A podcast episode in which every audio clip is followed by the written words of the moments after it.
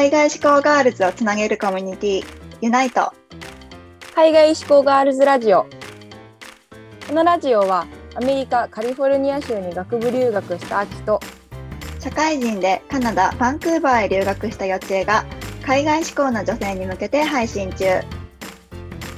海外留学をしたいけど何をどこから始めていいかわからない。自分に行けるの？仕事はどうなるの？っていう留学への不安や心配にタックルします留学から日本に帰国後海外ロスや逆カルチャーショックで日本の生活に馴染めない。目標がわからなくなってしまった。海外留学の経験や英語を活かして自分らしく生きたい女性を応援するチップスをお届けします。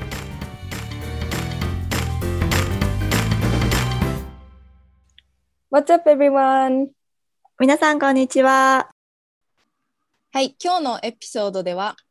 スペシャルゲスト、萌えをお招きしています。イェイお願いします。お願いしますえっと、今日のトピックに関しては、えっと、萌えさんが、えー私たちと同じように海外に留学をしに行って、で、その後日本に帰ってきて、大学の、えー編入をして、で、その後こううん社会人になって、もろもろ悩んだことや、うんこうギャップでちょっと苦い思い出などうん。経験したということで、そこの、まあ、経験をお話ししてもらって、で、そしてどうやって、その、まあ、ちょっとビターな経験から現在のうん。こうパッションが生まれてきたかっていう話をお話ししていきたいと思います。うん。じゃあちょっと早速萌えについて私から軽く紹介をさせてもらいます。えっと萌えは次世代の女性のためのライフコーチとして、えーコーチングを生活に取り入れて自分の人生を豊かにすることができるこう女性を増やすことや自分の経験や学びを次の世代につなげるライフコーチを養成し、そして次世代の女性の教育やエンパワーメントに力を入れている団体、企業をサポートするということをミッションにえ活躍しています。はい。ありがとう。ちょ ちょっとここで萌えのもうちょっと。と詳しい話を聞きたくて、なんでそもそもライフコーチを目指そうと思ったのかとか、萌えの大学とか留学時代のバックグラウンドもうん。そうぜひぜひ教えてください。はい。ありがとうございます。すごいなんかもうすべて言ってもらった感じだけど。そう。えっと、そうですね女性次世代の女性のためのライフコーチっていうことで、えっと、やっぱり若い女性私たちのまあ世代でももうちょっと若い世代でもなんかやっぱり生きづらさを感じて生きている人ってたくさんいると思ってで私がこれやってるすごい全ての理由っていうのがやっぱ日本にあるジェンダーギャップをなくしたいっていう思いがあって、そうジェンダーギャップね秋とかもすごいパッションのあることだと思うけどうん、そうジェンダーギャップとかによってなんか私たちのせいじゃないのにそういう社会でなんか生きづらさを感じてででもそれその生きづらさを感じるのってあ自分がわダメだからなんだとか自分が悪いからなんだとか自分が合わないから自分がいけないんだって思ってなんか辛くねあの悩んでる人もいると思うんだけどなんか、うん。そういう人たちにとってやっぱりなんだろう支えとなるようなライフコーチングをしていきたいなと思って今さっきアキが紹介してくれたこの3つのことをミッションにしてあの今やっています。うん、いつも萌ええはこう、長い間やっぱり女性のエンパワーメントとか、こうジェンダーに対する問題意識とか、こう違和感っていうのは持ってたの？そうだね。私もお母さんとかおばあちゃんがずっと働いていたからなんか女性でも働くものっていう風に思っててなんか女性だからお家にいなきゃいけないとかなんかそういう考えが全く小さい頃からなくってでもなんかその女性のエンパワーメントとかなんだろうなんか女性のがこう社会で働く姿がなんか素敵だなと思い出し始めたのはやっぱりなんか留学がすごい大きかったと思う。やっぱアメリカとか行くと、なんか、ね、アメリカでもまだまだそういうなんかジェンダーの問題とかいっぱいあると思うけどなんかやっぱりアメリカ人の女性すごいなんか堂々としてて自分の大学とかだと自分の意見をさこうぼどんどんどんどん言う人がいっぱい周りにいて、なんか日本だと授業中はやっぱりね静かで女子はあんまり喋んなくてっていうのが良しとされてきてたからなんかそこがすごいなんか衝撃を受けたかも。でその頃からえもっとやっぱり女性だってこう発言していいしなんかねなんかもっともっと私たちもなんかこう主張してっていいんじゃないかっていうふうに思えたかな。うん、でやっぱり日本から出て初めてこう他のうんカルチャーとか他の国に行って、あなんか日本で私たちが当たり前だったことって当たり前じゃないなっていう発見があったっていう感じかな。あそうそうそう。しかもさやっぱ日本から出てこうなんか多様性とかは学んでなんか日本のなんか美の基準とかもやっぱりなんかそのなんか偏ったものじゃない？でそれってじゃあうん。誰が決めたのって言ったら、なんかすごく男性目線というかなんかでもやっぱりアメリカ私が留学したのはアメリカだからそっちとかで西海岸の方でそことか行くと本当にいろんななんだろう人種の人いていろんな体型の人がいていろんななんかね見た目だけどそれぞれがすごい輝いてたり自信持ってたりしてなんかあこれでいいんだって思った時に日本に帰るとやっぱりなんか自分がすごいなんか生きづらいななんかここでなんか自分らしくいるのって難しいなっていう風に感じたかな。うんうんうん、特にそのね美のところってさ日本にいると分かんなかったよね。いや本当に本当にわかんない。ね気づかないうちに自分がその美のこう型にはまろうとすごい一生懸命になってたと思うし。そうそうそう。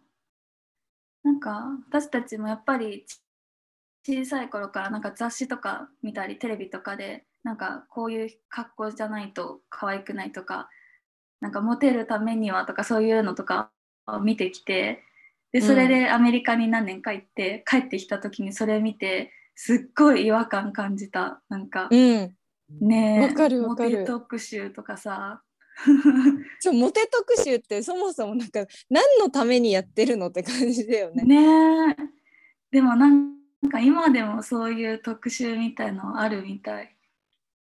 あそうだよねインスタとか SNS 見ててもやっぱり男受けするなんとかとか、やっぱりこう男性目線のね、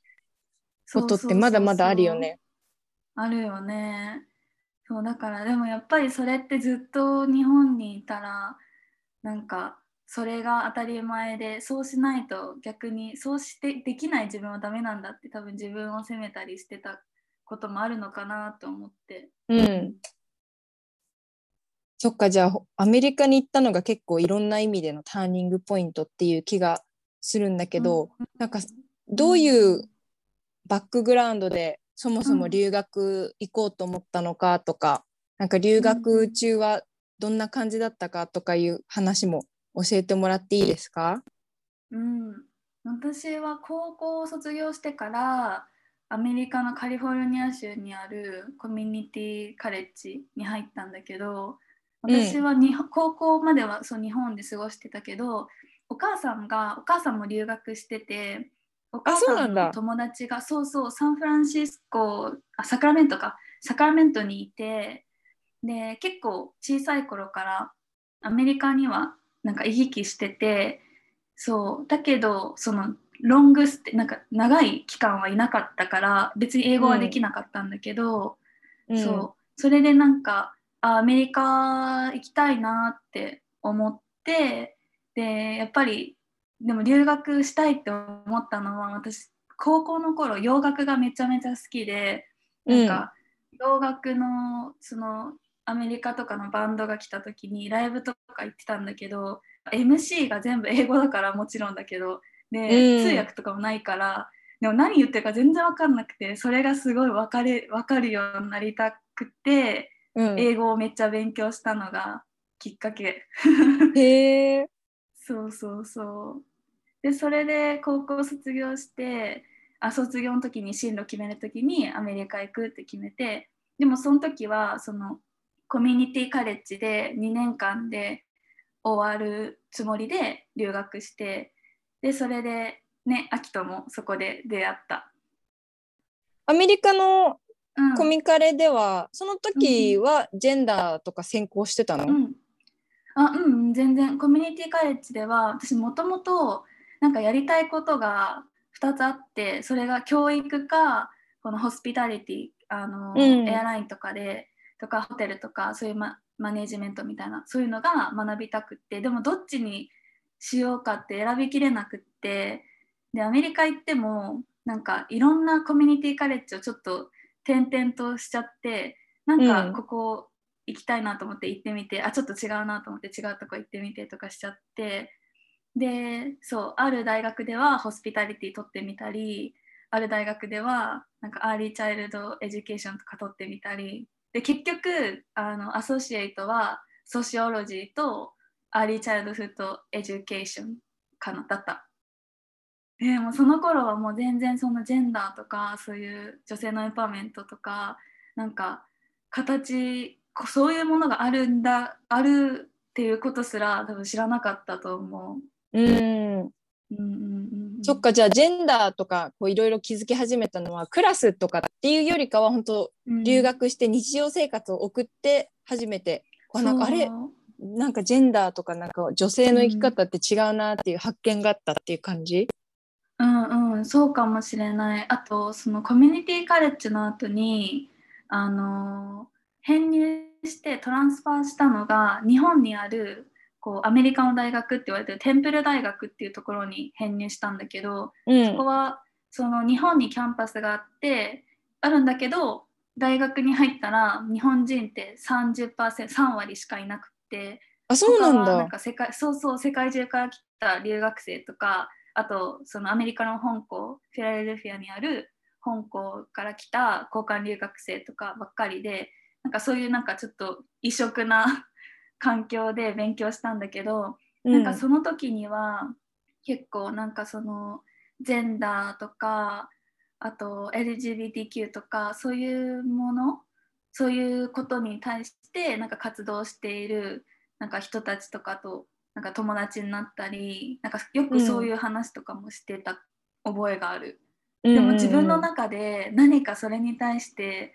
私がしなきゃとか私が何かしようっていうふうにはあの行動は何もしてなかったけど。うん。じゃあ結構そういう同じ意識の人たちにこう囲まれてたというか、そういう環境があったっていう感じかな。うーんそうだねやっぱり日本にあるそのなんか異色なキャンパスだからなんかやっぱり日本なんだろうな日本で生まれ育ったけど日本語喋れない子とか日本人だけど、ずっとあのインターとか帰国子女だったから日本語はあの日本人だけどできないとかそういうなんか本当いろんななんだろうその日本人だからこうしこうあるべきみたいなそういう人とかなんか何々女性だからこうあるべきみたいなそういう人とかいなくってなんか本当みんな服装とかもなんかすごい奇抜な人もいたりしてうんなんかそういう何でも結構ありみたいなあの学生の人たちに囲まれてたからなんかそういう多様な考えとうか、んどんどん自分がなっていったっていうのはあるかもしれない。えーじゃあ日本にあるけどなんか日本じゃないみたいな感じなんだね。そうそうそう。今コロナでちょっと行けないかもしれないんだけどなんか見学とかで行ってみたらすごい不思議な感じがすると思う。面白いよ、うん。インターナショナルスクールみたいな感じ？なんかみんな日本語と英語を混ざって話すし教授も、まあ、基本的に英語だけどなんかね教授もアメリカ人だけど私より日本歴長いみたいな。日本歴30年みたいな。そうなんだ。かわけがわかんない。そう。なんか自分の固定概念がなんか結構いろいろ覆される学校、うんうんうん。うん。へえ面白い。その後って、う。ん。あのやっぱりアメリカとかほ海外また戻りたいなとか思った、それともなんかとりあえず日本でなんかこのまま就職しようかなっていう感じだった？あでもね私はすごい海外で働きたいって気持ちはあったんだけどでもやっぱりななんかそう私日本にあのいたから日本で日本の就活経験しててでそうするとやっぱりなんか海外で働くいきなり新卒で働くってなるとなんかそのなんだろうな東南アジアとかでなんかそんな現地の人と同じくらいの給料で働くみたいななんかなんていうのあんまり条件が良くないというか、うん、なんか自分なんか私も大学卒業してたらこれくらいもらいたいみたいなのが自分であって、うんうんうん、なんか自分の中でそうそうなんかそこに思い切ってこう踏み出せなかったしあと別にそこまでなんかやってみたいっていう仕事がなんか見つからなくって、うん、そうなんか海外とそうでなんか外国とかに携われる仕事とか思ってたけどなんかそうだからそれでなんか大きい会社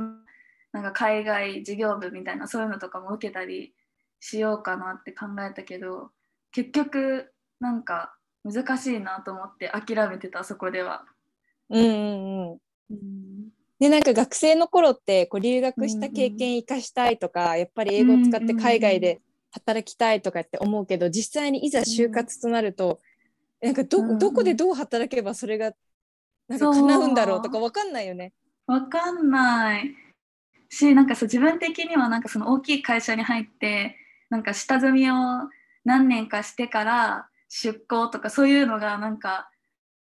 いや今すぐ行きたいんだよと思ってて、うんうん、そういうのがなんか我慢がなくて。いけなかった。そうだよね。なんか学生の頃ってただ漠然と海外で働きたいとかって思うことってあると思うけどいざこう就活してみるとなんか意外とこんな難しかったんだってそこの壁って絶対あるよね。あるある。あそう。しかも私その新卒でずっとエアラインに応募しててで、うん、エアラインだと海外ベースがあるから海外ベースだと海外で生活しながらそのキャビンクルーの仕事がしたかったんだけどキャビンクルーの仕事でいろんなとこ行けるから、うん、もうこれだと思ってそればっかりにチャレンジしてたからもう他の会社受けてた会社がもう全然なんかなんだろうどうでもいいというか やりたく、うん、特にやりたいって自分で思ってる仕事じゃなかったからなんかだからなんかその海外行けるけどでも別に自分の仕事やりたい仕事じゃないかなとかそういうのあったかもしれない。です。うん。そうキャビンクルーっていうのは、もうずっと、うん、なんだろう、憧れみたいな感じで夢のジョブみたいな感じだったの、いや全然違くって私のお母さんも実は航空会社で働いててでもキャビンクルーじゃないんだけど、うん、そう。でなんか飛行機は結構ちっちゃい頃から乗ってたしでもなんかそれがアメリカの会社だったからその日本みたい日本でなんかキャビンクルーとか客室乗務員って聞くとなんかうわーみたいなすごい綺麗でなんか、まあ、もちろんそうなんだけどなんかすごい憧れの職みたいな感じだけど、うん、なんか私のなんか小さい頃の記憶とかだとなんか別になんかなんだろうそこまでなんか憧れとかそういうのはなくって私はそのキャビンクルーになって航空会社でキャビンクルーじゃなくても航空会社で働いたらあの飛行機安く買えるし の旅行しながら仕事ができるってそのメリットだけでいいなってあの思それはいいなって思っててキャビンクルーになりたいとは最初は思ってなかったんだけど、でも大学の時に大学の先輩がエミレーツのキャビンクルーになったんだよねその時に、うん、あ日本人でもその海外ベースのクルーになれるんだっていうのを知ってじゃあチャレンジしてみたいってその大学の時に思い始めたって感じ。そうなんだ。うんうんうん。えー、でもなんかなんだろう、うん、ベースとしてあったのは海外にいろいろ行きたいっていうのが結構ファウンデーションであったんだ。うんうん。そうだね。海外に行きたいとか飛行機安く乗りたいとかすごい不純な あれだけど。うん、ででもやっぱりこうキャビンクルーを新,、新卒でななるっていうのはチャレンジングだった、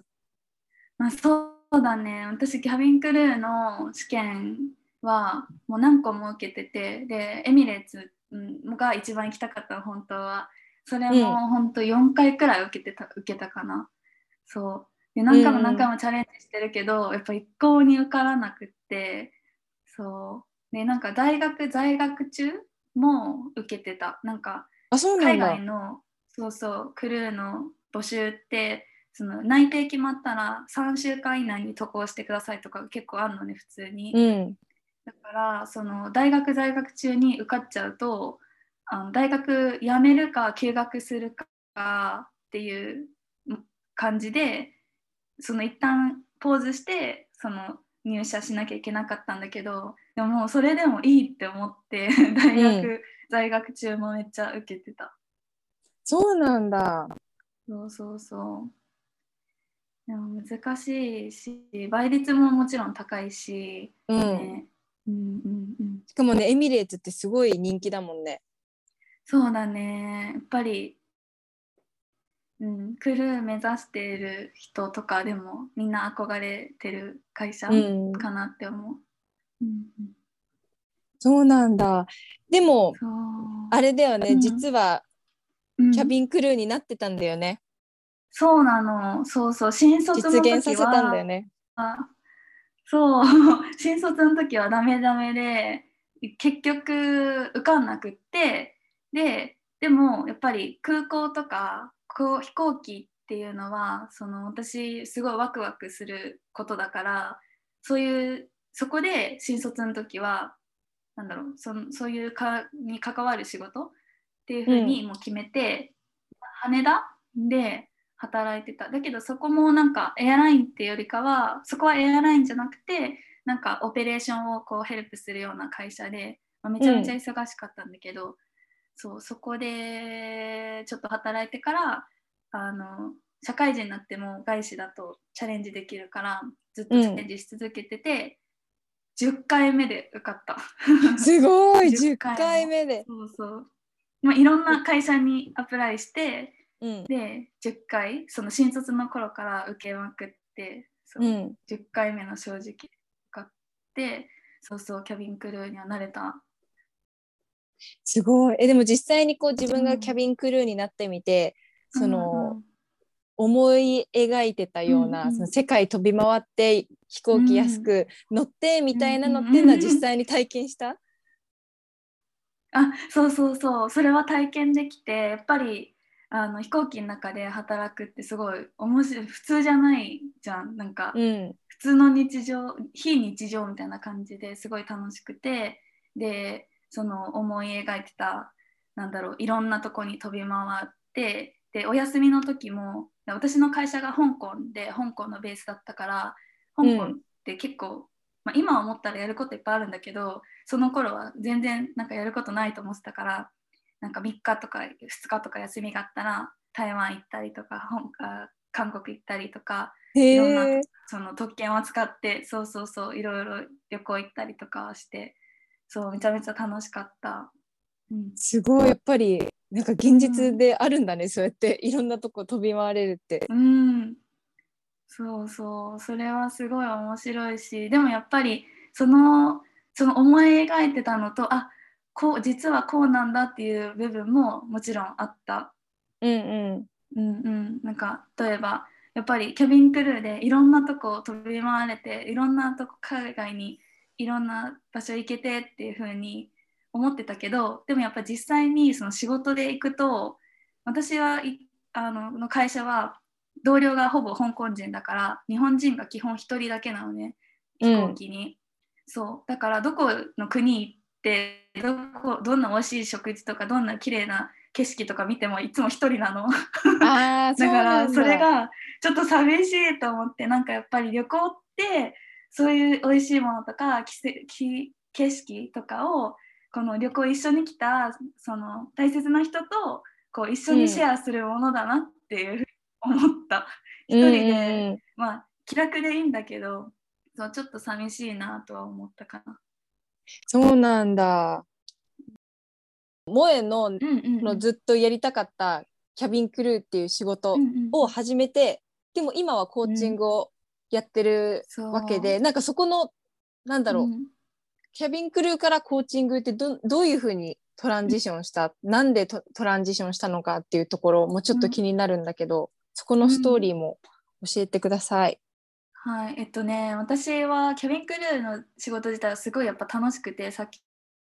も言ったように。で、うんすっごい忙しいんだよ。本当に1ヶ月がもう本当にあっという間終わっちゃうのね。うんでだからすごくそのケビン・クルー実際トータルでケビン・クルーっていうか香港にいたのが2年なんだけど2年間すごい早くってうん。なんだけどあのーそう楽しいから時間忘れてたんだけどでもみんなも ご存知のパンデミックにが起こって世界で、そう。でそうするとやっぱり航空会社一番打撃受けて私たちの仕事が本当にゼロになってしまったのね。